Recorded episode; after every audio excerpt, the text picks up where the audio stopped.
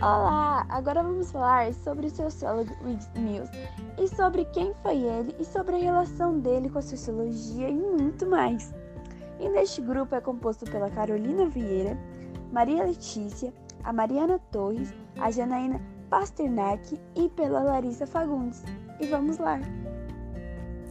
Oi, oi, oi, me chamo Janaína e vou falar quem foi Miles. Ele foi um sociólogo, pesquisador e professor norte-americano. É, foi também autor da obra A Imaginação Sociológica, um importante trabalho publicado em 1959.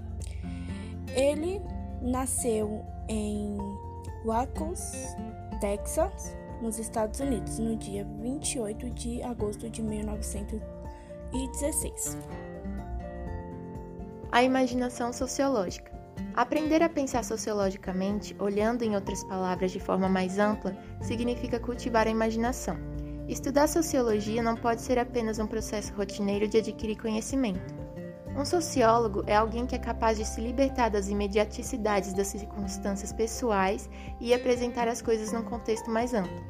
O trabalho sociológico daquilo que o autor norte-americano C. Wright Mills, numa frase famosa, chamou de imaginação sociológica. Mills, 1970.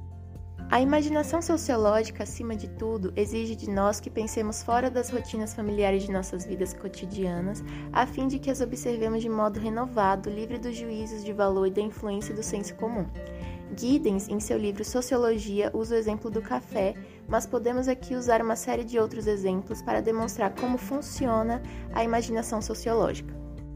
A imaginação sociológica. Para Mills, os três componentes que formam a imaginação sociológica são a história, a biografia e a estrutura social, que permitem um olhar para além de seu ambiente local, no sentido de fornecer informações e desenvolver razões a fim de se perceber com lucidez o que está acontecendo no mundo e como está refletindo dentro de si mesmo.